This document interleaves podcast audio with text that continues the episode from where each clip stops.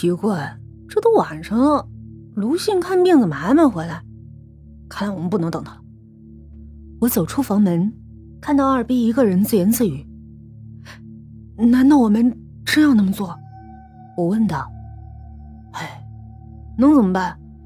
现在既然确定是地下室那些尸体引起的，最好的解决办法就是埋回去，然后上个香，烧个纸钱，求他们念在我们年幼无知，放我们一马。一想到要搬那些尸体到乱葬岗，还要将他们从塑料袋里搬出来，再埋进坟里，我全身都不对劲儿了。这应该是我人生中做的最疯狂的事儿吧？不，应该说是最神经质的事儿。没办法，谁让我摊上这么倒霉的事儿？我换好球鞋，我们几个将地下室的尸体装上车，然后驱车赶往那片乱葬岗。真不敢相信我会第二次来这儿。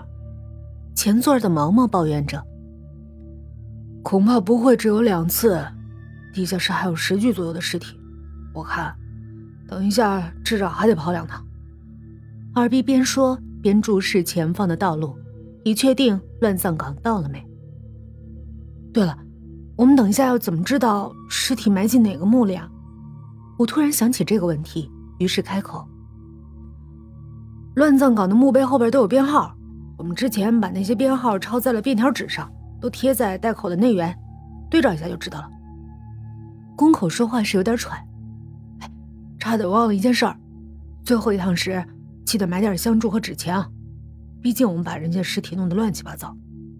二逼提醒大家，前方出现了一片山坡，上头有百来个坟墓。不知怎的，温度突然骤降，凉意渗入骨头。这座乱葬岗看起来很乱，显然政府没派人整理过。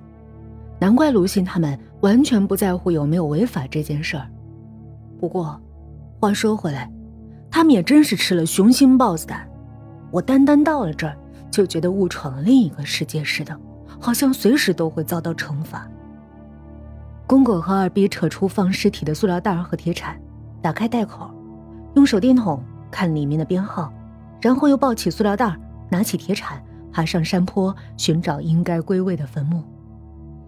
我也心不甘情不愿地扯出一具尸体，手慢慢靠近袋口。微微打开，我看到了便条纸，随后拿着手电筒去照。四十六，我去，一根手指就放在袋口附近，吓得我连连后退，将袋口重新封住。我抱起塑料袋，再拿起铁铲，费力爬上山坡，但心脏仍旧不停的跳，几乎快从嘴巴里跳出来。我微低着头，穿过一个又一个的坟墓。口中不断重复着“对不起”，我尽量不去看墓碑。到达四十六号墓碑以后，我赶紧放下塑料袋和手电筒，拿起铁铲就开始挖黄土，心中只祈祷着一切能快点结束。黄土一点一点的减少，原本鼓起的坟冢慢慢的往下凹。不知怎么，在挖的过程中，我的心情逐渐平静，不像之前那么害怕了。如此挖了十多分钟，当的一声，铁铲撞到了硬物，发出了声响。我蹲下身体，将剩余的黄土拨开，果然是棺椁，而且非常的简陋。放下铁铲，我用力打开棺盖，里头是空的，只是不少黄土已经掉进去。接下来，我转头看着身后的塑料袋，该来的，终究躲不掉。反正没那么怕了，一口气把它完成。我起身把塑料袋拖到棺柩旁，准备打开袋口时，手居然止不住的开始发抖。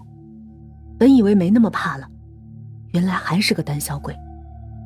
手触碰到塑料袋，我轻轻的将袋口打开，手继续往里伸，准备把里面的尸块拿出来。可我的手不停的发抖。而且，不只是手，全身都是，身体仿佛已经不是我的，根本无法控制。我知道这种恐惧已达到了顶点，再下去就要崩溃了。我迅速将手缩回来。啊，不行，我根本没有这个勇气，太强人所难了。何况，也不知道有没有尸毒。看来只有一个办法了，虽然很不尊敬，但没有选择了。我双手伸到塑料袋的底端，用大拇指和食指捏着左右两脚，然后深吸一口气，两手立即往上举，塑料袋随即而倒下，开口正对关旧，石块就一个接一个的掉了进去，发出咚咚的撞击声，仿佛揪着我的心头，寒意直扑而上，脑袋一片空白。最后一块掉进了棺臼。我犹如条件反射一般，迅雷不及掩耳的将棺盖合上，生怕多看一眼。这时，冷汗已经湿透了我的上衣，就连裤子也沦陷了。心神不宁的我只知道做一件事儿，那就是赶快跑到墓碑前，九十度鞠躬说：“对不起，请原谅我。”事后我跑开，弯腰大口吐起来，感觉今天吃进去的、喝进去的全吐出来了，不是因为恶心，而是因为……恐惧到了极点。过了许久，心情终于稍微平复，我准备伸直腰，回去把黄土铺上。微微抬头，我看到墓碑上有张遗照，是那张黑白大头照，而里头那个女孩正对着我微笑。